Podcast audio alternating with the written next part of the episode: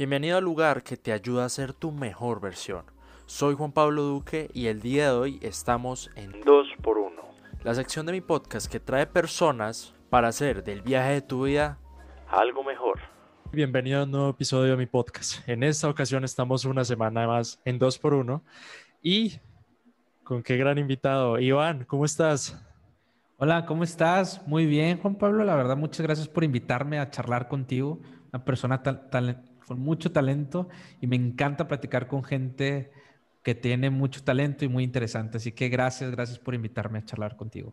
Gracias a ti por aceptar la invitación. Eh, bueno, no, ustedes no lo saben, pero llevamos aquí 40 minutos hablando sobre, sobre cosas, la vida, mi historia y todo eso. Y yo siento que conectamos muy bien, ¿no? Me encanta, de verdad es una persona que me identifico mucho contigo también, súper, estás experimentando y de eso se trata, de, experimentar, de tener una vida con muchas experiencias, porque al final eso es lo que nos llevamos, ¿no? Este, las experiencias. Entonces te felicito y ahí es donde conecté mucho contigo en ese sentido. Y eso es también lo que dejamos, ¿no? Experiencias para los, para los, las nuevas generaciones. Y bueno, vamos a comenzar fuertes con esto. ¿Quién es Iván Tre? ¿Quién soy yo? Iván Tre, eh, bueno, eh, tengo dos respuestas, tanto en la, profesional como en lo personal. En, la vida profesional me gusta llamarme, de hecho, ese es mi correo, este, creador digital, creador.digital, ese es mi, mi, mi correo, iván arroba creador.digital. Este, me considero que soy un creador digital porque me encanta también, así como tú, que ahí también vas platicando, crear para Internet. O sea, desde contenido, desde, este, no sé, alguna página que me gusta, eh, música también, que me encanta la música. Me encanta crear para Internet. Y bueno, pues ya tengo experiencia trabajando eh, desde el 2013, ya de manera profesional, dedicándome al marketing digital, programación, este, diseño, todo lo que tenga que ver con el mundo digital, pues ya tengo desde 2013 de manera profesional, digo yo, dedicándome a esto. ¿Por qué? Porque antes lo hacía, pero pues no cobraba de manera formal. A partir del 2013 ya empecé a cobrar. Este, y pues nada, pues me, encanta ser así porque puedo dedicarme al marketing digital, eh, puedo dedicarme a la programación, puedo dedicarme al diseño, puedo dedicarme a crear contenido. Entonces dije, a ver, ¿qué soy? y dije, pues me encanta crear para Internet, entonces por eso me, me, declaro un creador digital. Y en mi vida personal, pues soy un, un futuro esposo, ya me voy a casar este, el próximo, este año de hecho. Este, el, el, hermano menor de, de, tres, soy el hermano más chico. Y un buen hijo, me considero un buen hijo, un buen amigo, un buen, un buen este, futuro esposo tranquilo, que vive la vida este, muy bien. Y pues eso soy. Es, es, Iván por así decirlo. y bueno, todo eso que comentas no llegó por arte de magia, más que todo en tu vida profesional. ¿sí? Eso tuvo que haber llevado un mm. proceso detrás y esto me lleva a lo siguiente. Lo que eres hoy lo soñaste de niño, ¿cómo fue tu proceso? O sea, desde los comienzos hasta ahorita. Esa pregunta me gusta. Eh, tal vez Fíjate, yo siempre desde niño me consideraba, yo siempre decía que iba a ser un artista, o sea, no sé por qué, no, no sé por qué, yo siempre, de hecho, de pequeño mis papás este, me llevaban a los conciertos de, de música y yo era el que eh, me llevaban a mí me vestían con un acordeón y, y, vaquero, porque acá yo estoy en el norte de México, aquí es la música vaquera, entonces me llevaban a los conciertos y me subían a los escenarios. Entonces, este, me subían y yo cantaba, siempre, siempre fui así. Eh, también tuve mi banda, una banda, este, toqué en una banda musical, me encanta la música, yo creo que eso es algo que es mi, pasión, la música. Y este, siempre soñaba con ser como artista, ¿no? Este, con ser algo, o sea, como que, no sé, sí me gustaba estar enfrente del de, de, el escenario o cuando daba clase, a mí me encantaba dar clases en la escuela, en la universidad. Y este, pero por un momento se apagó, ¿no? No sé por qué, por el trabajo, la vida.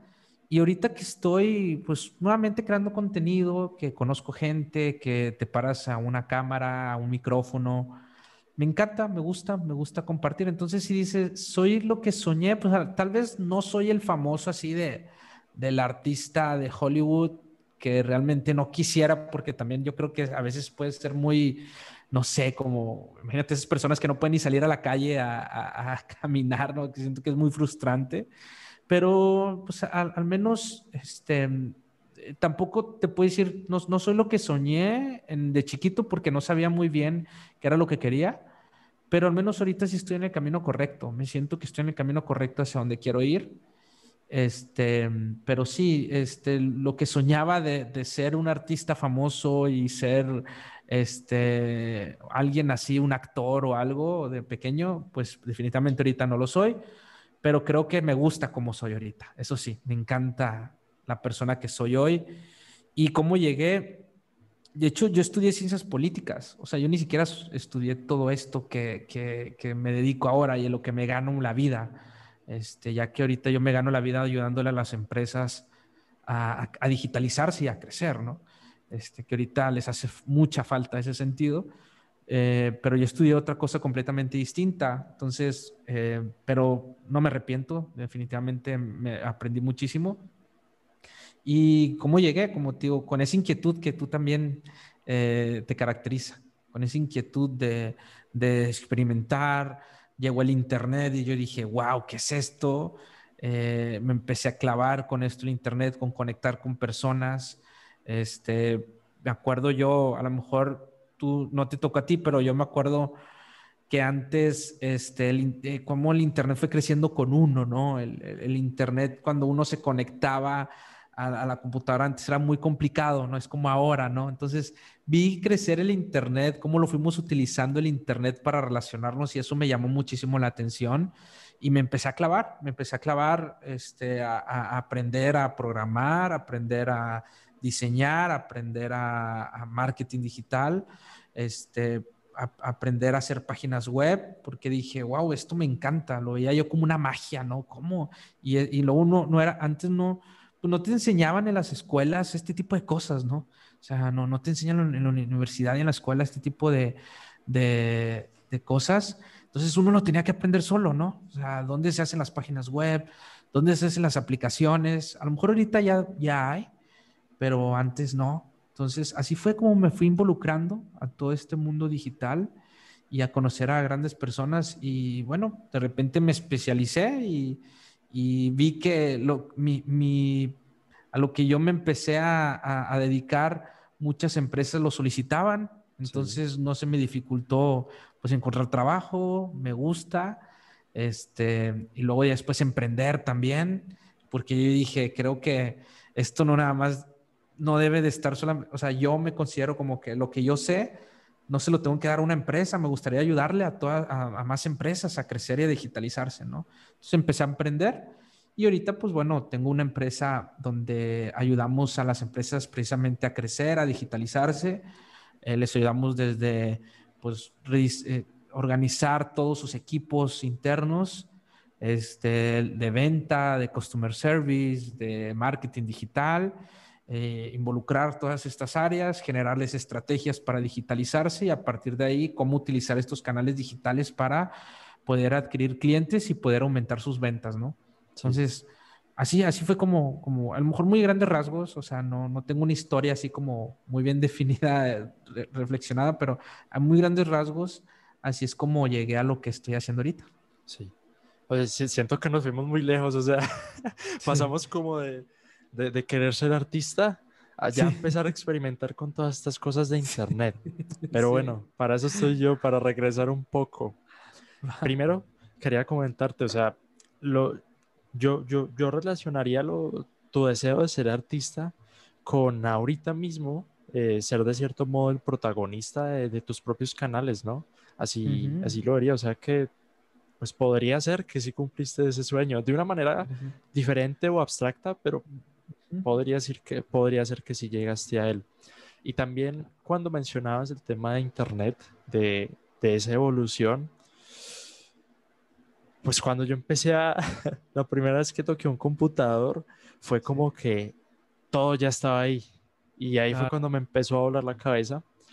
Pero, y hay algo que no, no está muy relacionado con tu historia ni con el Internet, pero hay algo que sí, y, bueno, tú viviste en una época donde, no, o sea, no había nada de Internet, me imagino. Lo primero, lo primero que Windows 94, este, o sea, sí, casi no había, era muy raro quien tuviera una computadora antes. Este, Exacto. y al punto del que quiero llegar es que antes de que yo empezara a plagarme de todo esto de computadoras, de internet, celulares y todo esto, que fue ya hace bastantes años, fue como tipo 2012 y estaba muy pequeñito, pero antes de esos años, yo, yo, yo creo que fueron los mejores, porque no tenía que preocuparme de, o sea, preocupaciones que a muchas personas, muchas personas tienen hoy en día, de no, es que la foto que acabo de subir tuvo dos likes. Antes yo tenía que preocuparme por jugar con mi hermano videojuegos y al San Andreas y... Muy bueno. Sí, y, me imagino que a ti también te pasó, ¿no? Sí, la verdad es que eh, yo creo que nosotros, la generación, yo soy del 89, este, la generación de nosotros yo creo que son muy privilegiadas en ese sentido, como tú mencionas, sí disfrutamos mucho el mundo antes del Internet, ¿no? Y, creo que eso es una, a veces lo vemos nosotros como una ventaja, porque sí disfrutamos cómo se vivía la, la, juventud, tu adolescencia, no tan pegado al, Internet. Yo tengo esto, a lo mejor estoy equivocado, pero yo, digo esta, esta frase de mi generación, precisamente, a lo mejor los 88, 87, 85, pero yo, yo digo esta frase de eh, el Internet creció con nosotros. O sea, eh, y es gracias a nosotros, como que se fue acoplando a nuestros hábitos, ¿no? De consumo de mi generación. Yo así me sentí. O sea, me sentía que poco a poco el Internet fue madurando eh, gracias a nosotros, ¿no? No al revés. Nosotros no crecimos gracias al Internet, sino el Internet creció gracias a nosotros. Empezó a, a estudiar nuestros hábitos de consumo, por ejemplo, que nosotros antes pues necesitábamos escuchar música por internet antes de que existiera Spotify, ¿no? Entonces, pues queríamos descargar música y pues utilizamos Ares o este tipo de, de, software que descargabas música antes. Y yo creo que las empresas vieron como que ese hábito de consumo, de que ellos ya no necesitan el disco para, para escuchar música o para comprar, creo que ya están mudándose a consumir de manera digital la música, ¿no? Y ya ahorita pues ya lo tenemos el streaming y ya pues tenemos Spotify, ¿no? Pero antes no había toda esta, eh, yo creo que nosotros fuimos eh, utilizando el Internet a nuestra manera y se fue acoplando a nuestra forma de vivir, ¿no? Igual con el contenido, este, igual con la forma de, de ver eh, películas, ¿no? Este, ya nos metíamos a internet y, pues de repente descubríamos páginas o descargábamos videos o descargábamos películas para verlas en la computadora y bueno, y ahora ya tenemos a Netflix, ¿no? Entonces creo que, que, eso es algo muy, muy, que yo veo, pero que sí, precisamente antes eh, no había toda esta, todas estas eh, cosas como mencionas de preocuparnos, ¿no? De, de la fotografía, eh, y bueno, pues este, creo que es, es algo bonito lo que vivimos y la niñez y la adolescencia sin internet, que creo que es algo que ya definitivamente los, los, los, jóvenes de ahora y los adolescentes de ahora ya no van a poder vivir eso, ¿no? Exacto. Este, sí, sí, Pero, o sea, no. viven cosas más padres, ¿no? También. Claro. Sí, o sea, el Internet trae consigo cosas muy buenas. O sea, estamos aquí, tú estás en México, yo estoy en Colombia, estamos aquí hablando de la manera más fluida. Pero el punto, o sea, yo menciono esto de, de, jugar con mi hermano cuando éramos más pequeños, porque no deberíamos perder como ese, esa, esas relaciones humanas, o sea, estando físicamente, ¿no? Sí, a veces nos alejamos mucho de eso y con eso quería concluir ese punto. Ahorita hay algo que me genera muchas dudas y es que, ¿qué pasaba en tu adolescencia? O sea, me dijiste que escogiste una carrera y me gustaría andar más en eso. O sea, si querías ser artista, ¿por qué? O sea, ¿qué te llevó a tomar la decisión de escoger esa carrera específica? O sea, ¿qué pasaba por tu cabeza en esos momentos? Claro. Eh Mira, sí tuve mi banda musical y sí nos fue bien. De hecho, tengo los videos en YouTube este, y, la música de, mi banda. Este, la adolescencia fue muy de, de estar en la calle. Eso sí, fue muy de, mi, mi adolescencia se fue mucho de calle. Y, y, es algo que agradezco porque al final de cuentas el, el, el, relacionarte con personas, el saber cómo relacionarte, qué decir, qué no decir en cierta parte, creo que eso me lo dio la calle, ¿no? Este, y, y, conocer ahora, por ejemplo, cuando te sientas con un tomador de decisiones, con el dueño de tal empresa a venderle, porque lo que hago ahorita, te sientes con el dueño de la empresa, eh, creo que la calle me dio eso, me dio saber cómo, eh, cuando hablo con alguien, cómo me comporto de cierta manera, eh, y, eso fue mi adolescencia y, y, me ayudó muchísimo lo que soy ahora. Después, como te digo, tuve mi banda, tuve mi banda musical, tocábamos, creo que ese fue el momento de artista que viví en, en, en, mi adolescencia, y fue como tenía como tu edad, claro, 15, 16 sí. años, este 16, 17, 18 años, porque me acuerdo que acá en, a los 18 ya puedes entrar a los bares. Entonces, este, ya tocábamos en bares, se llenaba, en, en, obviamente local, en, bares locales, y se llenaba, la gente nos iba a ver y todo. O sea, me gustó, yo era baterista, yo toco batería, entonces disfruté esa parte, ¿no?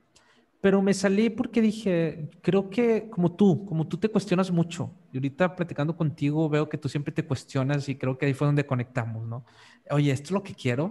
O sea, a ver, ¿es, es a donde quiero ir? ¿Qué quieres hacer, no? Y me empecé a cuestionar y yo decía, no, pues el ego, yo creo que es algo que, que, que, que me siguió por mis 30 años, el ego me, guiaba, yo decía, yo quiero llegar a, impactar el mundo, ¿no? Ese era el, mi ego diciendo, yo quiero llegar a, a, impactar al mundo. Entonces yo decía, por la música lo puedes hacer. Mm, pues sí, no, pero yo quería algo más, ¿no? Entonces este, me metí a estudiar eh, ciencias políticas. ¿Por qué? Porque dije, ok, creo que ahí es donde se toman las decisiones muy importantes, ¿no? Y si tú quieres impactar al mundo o quieres impactar algo, bueno, pues ahí está.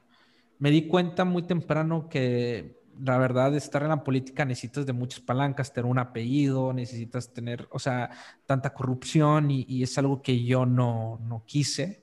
Eh, no quise entrarle a ese juego. Yo dije, no, si lo quiero hacer, lo quiero hacer bien. Entonces, pero me gustó mucho mi carrera. Mi carrera realmente me encanta. Me encanta la política, me encanta la sociología, me encanta la filosofía. Este, es algo que amo y todavía leo mucho de sociología. En mi carrera veía mucho de teorías socioeconómicas, eh, de filosofía, de derecho, de estadística. O sea, mi carrera era muy, muy, yo creo que como yo, que soy muy inquieto en el conocimiento, entonces de repente llevaba filosofía y luego en la siguiente clase llevaba derecho. Luego después llevaba sociología y así, o sea, como que me encantaba, me encanta la carrera tanto que estudié la maestría, o sea, tengo maestría. Nunca me han pedido para nada ni mi licenciatura ni mi maestría, para nada, este, pero al menos a mí me gustaba, ¿no? Entonces, sí.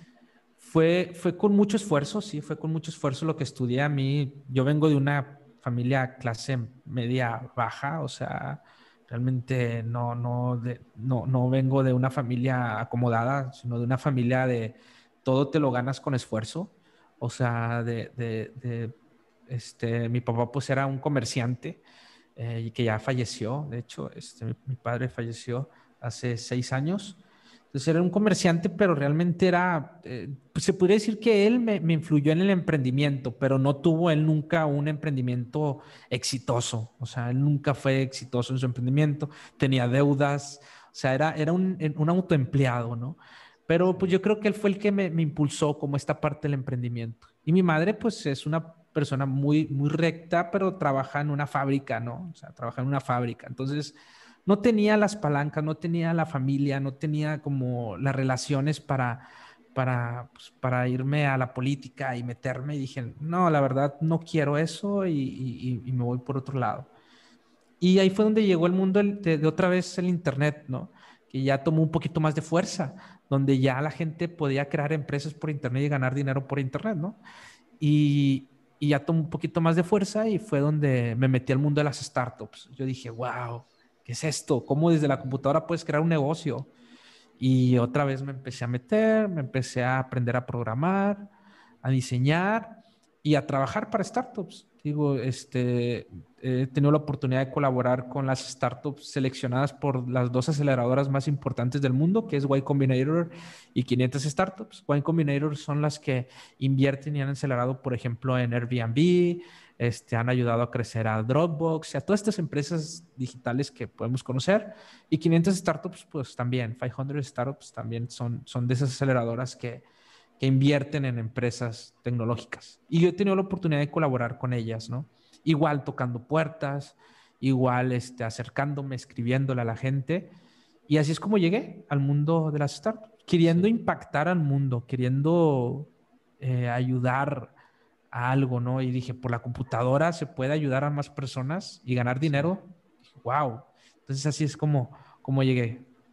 y cuando empezaste a meterte en el mundo de las startups, o sea, tú aquí lo dices en, en 30 segundos, pero no me imagino que cuando empezaste fue, ah, sí, startups, yo, y ya sé qué puertas tocar. ¿Cómo, cómo fue tus, fueron tus comienzos allí? ¿Cómo fueron mis comienzos? Eh, fíjate que yo seguía mucho a, 500 startups, por ejemplo, yo lo seguía en redes sociales, eh, o sea, seguía en su página y una vez mandaron un correo de que, oye, ¿te gustaría trabajar para nuestras, nuestro batch? Ellos cada cierto tiempo eligen a, a startups, cada cuatro meses eligen a las mejores startups de Latinoamérica, ¿no? En este caso estoy hablando de 500 startups de, de acá de México que es la oficina de, Estados Unidos, pero acá en México, que es de la TAM, de hecho es 500 Startups Latinoamérica. Y mandé mi currículum y dije, pues sí, sí me gustaría, o sea, la neta. No sé si me van a agarrar porque yo estudié otra carrera completamente distinta, pero bueno, ya tenía como quiera yo, te digo, este, ya tenía algunos clientes que les hacía páginas web, que les llevaba su marketing digital este, ya, ya tenía un recorrido como quiera en el, en el marketing, que yo solo me lo hice, o sea, yo solo fui ofreciendo estos servicios. ¿Y todo eso lo empezaste a aprender de manera autodidacta? Lo del autodidacta, marketing y todo. Todo, sí, exacto. Todo de manera autodidacta y a veces me sorprende, porque lo que... Y, y eso es un, no sé, a lo mejor nos pasa a mucha gente que aprendemos de manera autodidacta, que nos, se nos viene el síndrome del impostor, ¿no? Porque dices tú, oye, está este tutorial o está este, este artículo que me ayudó a solucionar este problema o están los cursos, este curso me ayudó gratuito de Google o algo, me ayudó a ayudarle a este cliente, o sea, lo aprendes tú solo y como está internet gratuito, piensas que mucha gente también ya lo vio, ¿no? Y no le das el valor dices, no, pues cualquiera, ya cualquiera lo puede hacer, ¿no? Eh, y, no, o sea, realmente no cualquiera se mete a investigar, no cualquiera se mete a, ver qué herramientas existen, a ver tutoriales, a ver artículos. No, no cualquiera lo hace. Entonces, creo que, que, eso es algo que lo aprendí a la mala, este, pero ya ahorita que, ya tengo un camino recorrido, se puede decir que realmente no cualquiera lo hace. Eh, a ponerse a investigar, a ponerse a aprender a programar, me acuerdo que cuando aprendí a programar en Android Studio, mi primera aplicación, eh, me acuerdo cuando me salió y lo vi corriendo este, en mi celular y que descargué este, para, para probarlo en mi celular. Yo dije, wow, no manches, esa mi primera aplicación, era un chat, o sea, me acuerdo. Y este, dije, no, pues ya cualquiera lo puede hacer, porque esto yo lo aprendí, hacer esta aplicación lo aprendí gratis en internet, viendo tutoriales, viendo páginas de, gente que, también este, pues pregunta, ¿no? Estos foros donde la gente pregunta y, te vas a ver si le respondieron, de gente que también ha tenido el mismo problema que tú tienes a solucionar. O sea, así fue como aprendí en foros, este, muchísimo. Y, así fue, o sea, fue como, como un aprendizaje autodidacta 100%. Digo, yo estudié ciencias políticas y, y cuando empecé al mundo de las startups, pues ya tenía un recorrido, como quiera, ya, ya tenía un recorrido que, que, ya tenía experiencia manejándole marketing digital a ciertos clientes, amigos que tenían sus negocios, a gente que quería páginas web y les hacía sus páginas web. Pero yo quería mi startup. Yo dije, yo quiero mi startup. Entonces dije, si lo quiero, tengo que aprender desde dentro de ellas, ¿no? A ver cómo, cómo se trabaja, cómo es esto de las startups. Entonces, pues mandé mi currículum eh, a este foro. De hecho, no lo mandé, o sea, me, sube aquí tu, tu, tu CV, tu experiencia y listo, ¿no? Pues yo, y pues yo lo subí, nada más. Después, ya ni me acordaba que lo había subido. Entonces, después de tres meses o cuatro, no me acuerdo cuánto tiempo, me hablaron de una startup de aquí de, de, de México. Este, muy buena, aprendí muchísimo de, de ella. era una startup de autos, de compra y venta de autos seminuevos. Este, está buenísima esa, esa startup. Y, este, y me hablaron, oye, es que tenemos tu currículum y pues va a hablar. Y dije, ah, pues va. Me entrevistaron, les gustó mucho mi perfil, que el CEO me dijo, ya no, eres el primero que entrevistamos, ya no vamos a entrevistar a nadie más, nos encantó tu perfil. Y ahí fue como empecé, ¿no? Empecé ahí a aprender muchísimo en ese startup. Tanto que cuando me salí para irme a otra startup, este, para, para eh, que también fue seleccionada por 500 startups, me fui a otra, y este, pero ya en otro rubro totalmente distinto. Eh, me dijo el CEO, ¿no? Y el founder, todavía me acuerdo que me dijo, cuando me está despidiendo de él, me dijo, me, no quiero que te vayas porque eres muy bueno, pero espero un día nos veamos en la cima. Así me dijo. Este, y yo de que yo estoy muy agradecido ahí con Alejandro Bremer, se llama el, el, CEO de esa startup, porque aprendí muchísimo de él, me dio la confianza y, y, de seguir aprendiendo. Y, creo que yo si a alguien le diría, oye, ¿quieres meterte al mundo digital? Empieza en startups. ¿Por qué? Porque te da ese dinamismo y es, es un lugar donde todo el tiempo está cambiando, te estás fogueando, como decimos aquí en, en México. Sí. Te estás fogueando y te dan la libertad de experimentar, ¿no? Entonces, las startups es, algo que no me arrepiento, he crecido muchísimo gracias a ellas por ese preciso momento, por eso que te menciono, de experimento mucho, te dan mucha libertad. Son tan pequeñas, algunas, este, que, y, eres, es tan rápido este, hablar con el tomador de decisiones, o sea, no son una estructura tan, tan grande como un corporativo, que precisamente eso te ayuda a crecer, ¿no? Este, y a experimentar. Entonces, así es como llegué al mundo de las startups, ¿no? Ya después fui buscando más y más y he estado en varias. Entonces, eh, así es como llegué al mundo de las startups. Sí. Oye, qué gran historia. Discúlpame que, que, aquí se me desconectó la cámara del celular, pero pues aquí tenemos plan A, B y C y pues... Ya me di cuenta, me encanta. Entonces, oye, lo que acabas de contar me acaba de impresionar bastante. Y disculpa ahí el delay, o sea, como que se ve más o menos mal, pero bueno, es mejor eso que nada. Antes de continuar con la parte de, de las startups, hay algo que me, me, me, me llama mucho la atención y es lo de los cursos gratuitos, el aprendizaje autodidacta y todo esto. Cuando nosotros, digamos, obtenemos un conocimiento inicial a través de un curso gratuito, webinar, lo que sea, es eso, o sea, un conocimiento inicial y tal vez sea la primera parte y esa primera parte la conocen todos, pero como tú lo decías, o sea, pocos los que van a investigar en foros, pocos los que van a llevarse horas y horas viendo lo que sea, o sea, viendo en YouTube mm, sobre eso, cómo mejorar sus habilidades y todo eso. Entonces sí, o sea, al final, si tú no tienes dinero para comprar un curso, buscando muy bien en YouTube, debe haber algún video. Y si no hay ningún video, pues eso quiere decir que no está esa escalera que necesitas y debes crearla, experimentando, ¿no? Bueno, esto no, no, no, no, aplica a todos. No podemos aprender a ser cirujanos por YouTube. no, exacto. Pero las cosas que son, por ejemplo, digitales, podemos aprenderlas sin, sin, sin necesidad de comprar un curso. Yo he aprendido casi todo lo que sé hoy en día gracias a, videos en YouTube, experimentar y profundizar. O sea, me he metido en, grupos de Reddit, en mm. foros, en todo, o sea, en todo lo que ha, todo lo ha habido y por haber, ya me he metido y le he dado tres vueltas. ¿Sí?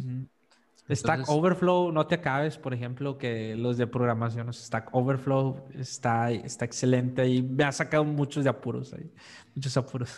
Exactamente. Entonces, a, ver, lo más importante que nosotros necesitamos no es tener todo el dinero del mundo para comprar cursos, sino más bien tener toda la disposición para estar, para aprender. ¿No Exacto. Sí, y, y, fíjate que es algo que, que eh, yo, yo concuerdo contigo completamente. Por eso eh, la gente me ha dicho, ¿por qué no hago un curso, ¿no? De, de o cursos de, de, donde venda, ¿no? Que mucha gente lo hace, está bien, está excelente, porque creo que mucha, sí, me gusta cómo hay ahorita muchos cursos, ¿no? De marketing digital, de, de programación, o sea, hay muchos, muchos cursos que uno puede encontrar ahí, eh, habidos y por haber todavía. Y la gente me ha dicho, oye, Iván, tú con lo que sabes, porque pues sabes de mar sabes muy bien de varias herramientas de marketing. Yo a veces subo tutoriales, si te fijas, o sea, en mi página subo tutoriales, tengo mi canal de YouTube donde este, subo de repente tutoriales. Lo hago como un agradecimiento, porque así fue como yo aprendí.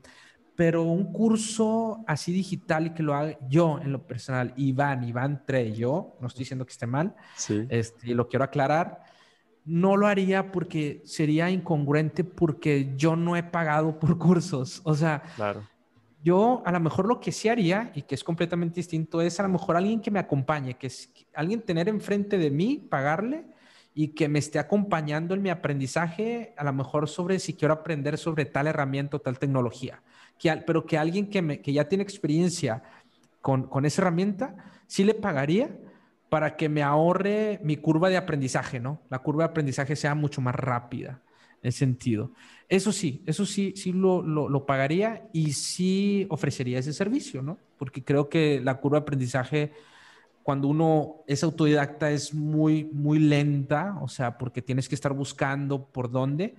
Pero si tienes a alguien que te pueda ahorrar esa curva de aprendizaje, creo que es, eso sí, sí lo, sí, sí lo vale pero ya un curso yo en lo personal no lo haría, este, un curso grabado, no lo haría, no lo, no lo ofrecería porque yo nunca aprendí así. O sea, yo nunca aprendí con un curso de, de, Facebook Ads y me meto y ya, ¿no? O sea, yo lo que aprendí es viendo tutoriales, metiéndome también a la academia de Facebook Ads o de estas herramientas que utilizas, por ejemplo, este, y experimentando y viendo y, y así es como hablando con otros colegas y todo es como he aprendido pero nunca, es muy raro que yo haya pagado por un curso, muy, muy raro. Sí. Y bueno, ya ahorita retomando el tema de las startups, me genera mucha curiosidad eh, en esta primera startup que estuviste, o sea, nos mencionaste las experiencias que tuviste, pero realmente, ¿qué hacías? ¿Cómo la, cómo la impulsabas? Eh, ahí lo que era, entré como marketing digital igual, que, porque era más sencillo entrar, era la vacante eh, de marketing. Sobre todo estas empresas buscan crecer, ¿no? Ya tienen su equipo de tecnología y todo, pero buscan pues crecer, ¿no? En ese sentido. Por ahí me, me encontré un hueco para, para, entrar a esta startup y, y, y, entrar. Después ya estando ahí, me metí también a tecnología en la página web, automatización de procesos, este, desde, me acuerdo que programé ahí, me metí a,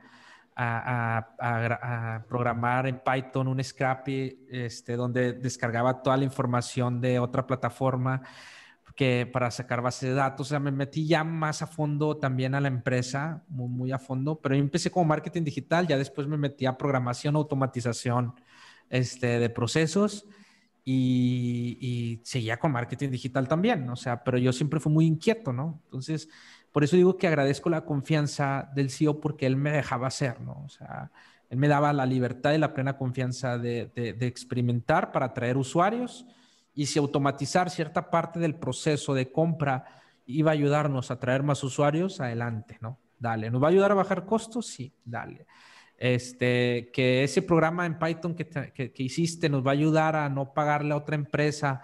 Tú puedes bajar esa información desde la página y no nos va a costar mucho dinero, dale. Y así fue como yo empecé a enrolarme en varias partes de la empresa, ¿no?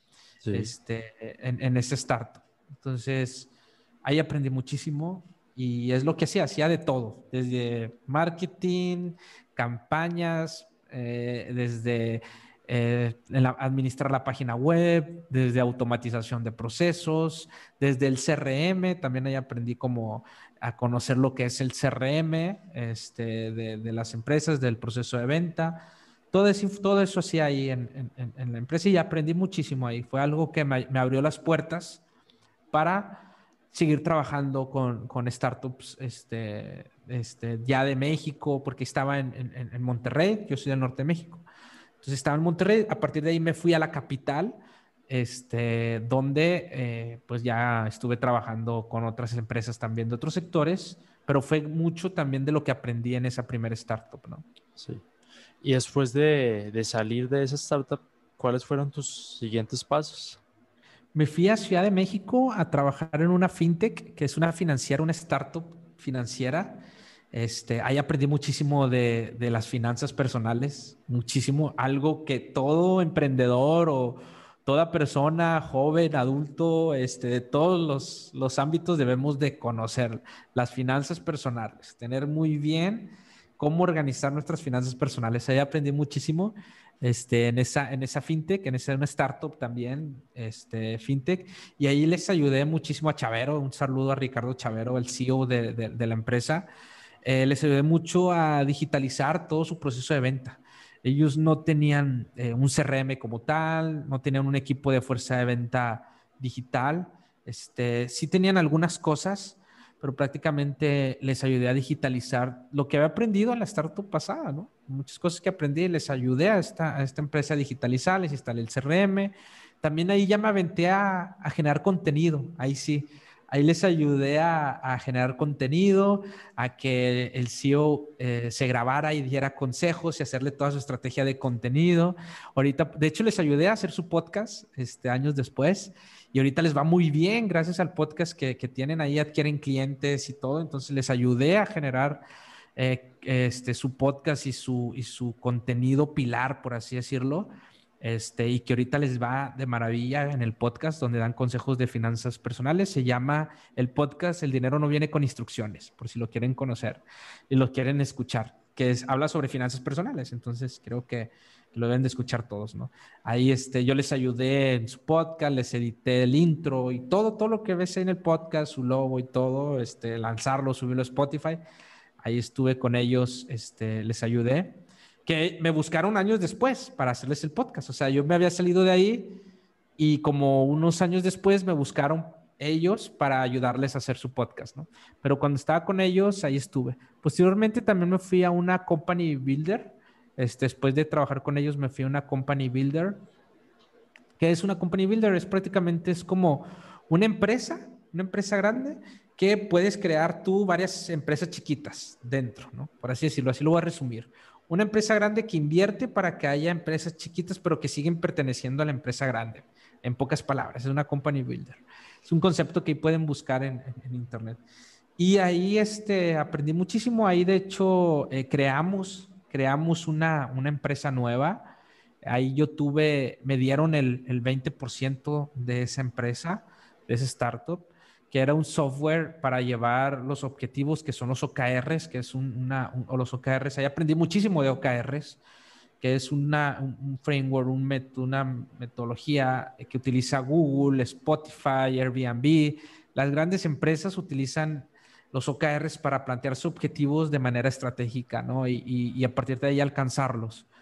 Entonces, este, ahí aprendí muchísimo de OKRs, muchísimo. De hecho, ahí desarrollé ya mi mente estratégica, una mente estratégica, ya no meterme a campaña, sino ya tener un, un discurso un poquito más estratégico donde yo ya podía hablar con los tomadores de decisiones, ¿no? De hacia dónde queremos ir, hacia dónde queremos llevar la empresa, qué decisiones vamos a tomar, cómo nos vamos a plantear esos objetivos.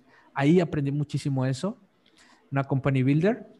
Y este, después emprendí, después de, de, de renunciar a ese 20%, porque como te dije desde el inicio, platicando, a mí la música es mi pasión, o sea, la música es mi pasión. Entonces, eh, yo desarrollé o quise emprender, no, emprendí, no quise, emprendí una plataforma de, de ayudar a los artistas musicales. Em, una plataforma como OnlyFans, pero de puros artistas musicales, ¿no? Se llamaba La Music. Y emprendí, eh, renuncié al 20% de, de, la empresa esta que te menciono. Eh, me pagaban muy bien, este, ahorré y todos mis ahorros lo invertí en esta plataforma porque dije, wow, tecnología y música dos cosas que amo, dije, tengo que intentarlo. Entonces, eh, eh, hice la plataforma, la programé, eh, la lanzamos, pero pues fracasé. En ese, en ese rato fracasé, no, realmente no, no tomé muchas cuestiones. Pensé que con saber programar, que con saber este, de marketing ya iba a, pues sí, a, tener éxito en mi emprendimiento, ¿no? A, plantearme objetivos. Pensé que eso era lo suficiente. Yo dije, ya tengo lo suficiente como para, para tener mi empresa y mi startup. Y otra vez el ego, ¿no? wow, sí, imagínate yo ayudarle a todos los artistas, a poder vivir de la música, de repente voy a tener a mis artistas favoritos aquí a un lado de mí siendo sus amigos, porque van a utilizar mi plataforma para ganar dinero. Y no, pues fracasé, fracasó este, este emprendimiento, y, pero aprendí muchísimo. Yo creo que fue algo que me hizo este, tener los pies sobre la tierra, Escribí un libro gracias a eso, que son 50 consejos que nadie me dio antes de emprender, que ahí está en Amazon.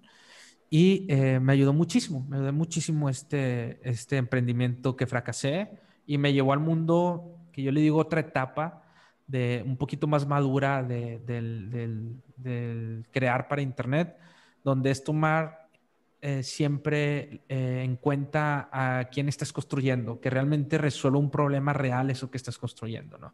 Me llevó al mundo del UX, que ahí tengo un podcast, que también es un podcast que, que se llama UXMX, donde hablamos sobre UX y diseño, donde ya aprendí muchísimo, aprendí en ese fracaso, me di cuenta que si quieres crear algo para Internet, debes de tener en cuenta siempre a los usuarios construir algo que realmente resuelva el problema real a las personas, ¿no? Con ayuda de la tecnología.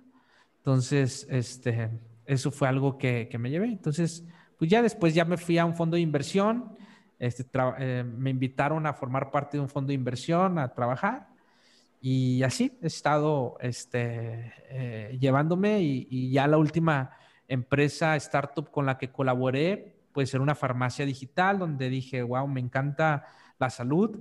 Creo que es una industria donde les hace falta más tecnología y era una startup seleccionada por Y Combinator, de estas aceleradoras importantes que te menciono, y ahí les ayudé muchísimo a crecer también, este, les ayudé muchísimo a, a traer usuarios, a cómo eh, realmente estar cerca, esto que te menciono, de estar cerca con, los gente, con las personas que estás resolviendo el problema y, y, wow, ahí fue, aprendí muchísimo también, este, pero también aprendí a tener más confianza de mí y de mi conocimiento y mi experiencia. Es algo que he batallado muchísimo con el síndrome del impostor. Este, pero ya, eso, eso fue la última startup con la que colaboré y ya decidí otra vez emprender, pero de una manera más madura, ¿no?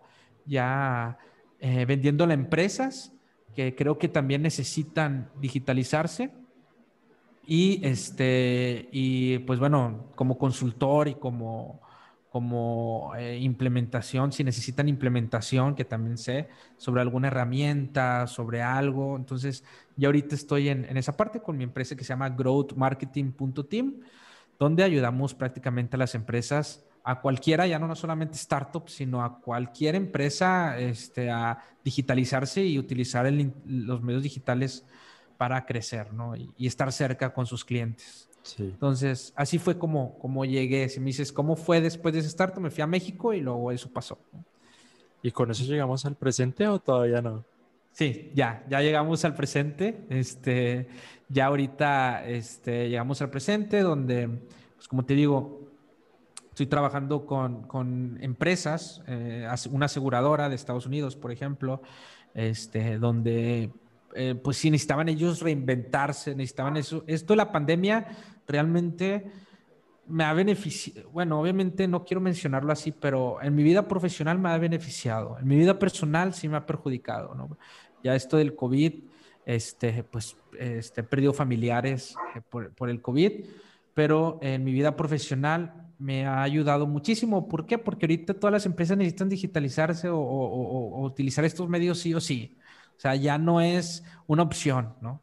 Como antes. Entonces, eh, creo que, eso me ayudó también a tener más seguridad para emprender, porque es cuando se conecta tus habilidades con las necesidades del mercado, que es algo muy importante. Lo leí en el libro de, de, este, de Reid Hoffman, el fundador de LinkedIn, en un libro que en español se llama El mejor negocio eres tú, donde dice que son tres cosas las que se deben de, si tú quieres pues vivir bien y, tener pues a lo que la gente llama éxito, dice, tienes que tomar tres cosas.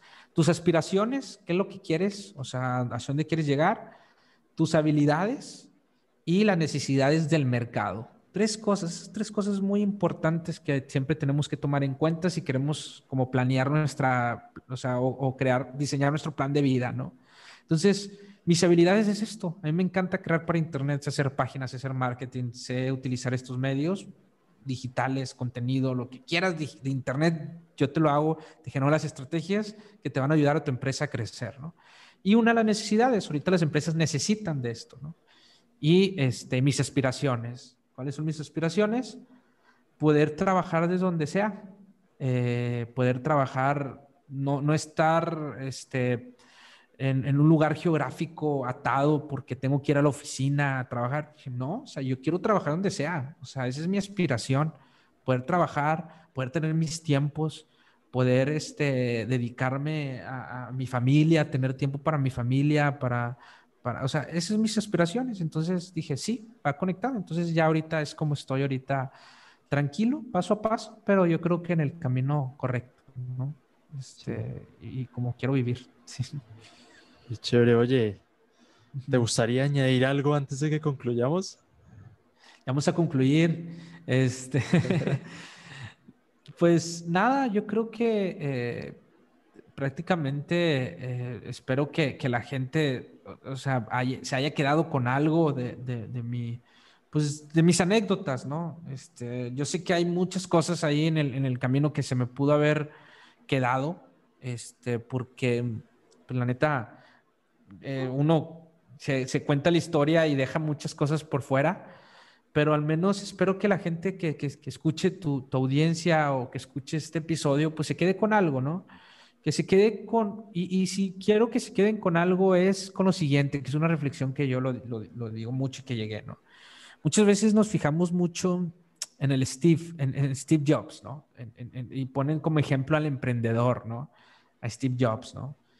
Y, y a veces nos olvidamos del otro Steve, ¿no? Del Steve Wozniak, ¿no? Que el, el, el, que realmente él ya era feliz haciendo lo que, lo que él hacía, ¿no? Él, él ya era feliz programando, él, él, él, ya iba a ser feliz con Apple o sin Apple, la neta. O sea, sí, llegó a Apple y se hizo un multimillonario, pero él ya lo iba a hacer y él ya iba a vivir la vida que él quería, ¿no? Y ve cómo está ahorita Steve Wozniak. Steve Wozniak está feliz, está ayudando, de hecho él ayudó a muchas personas, a, niños con escasos recursos sobre programación.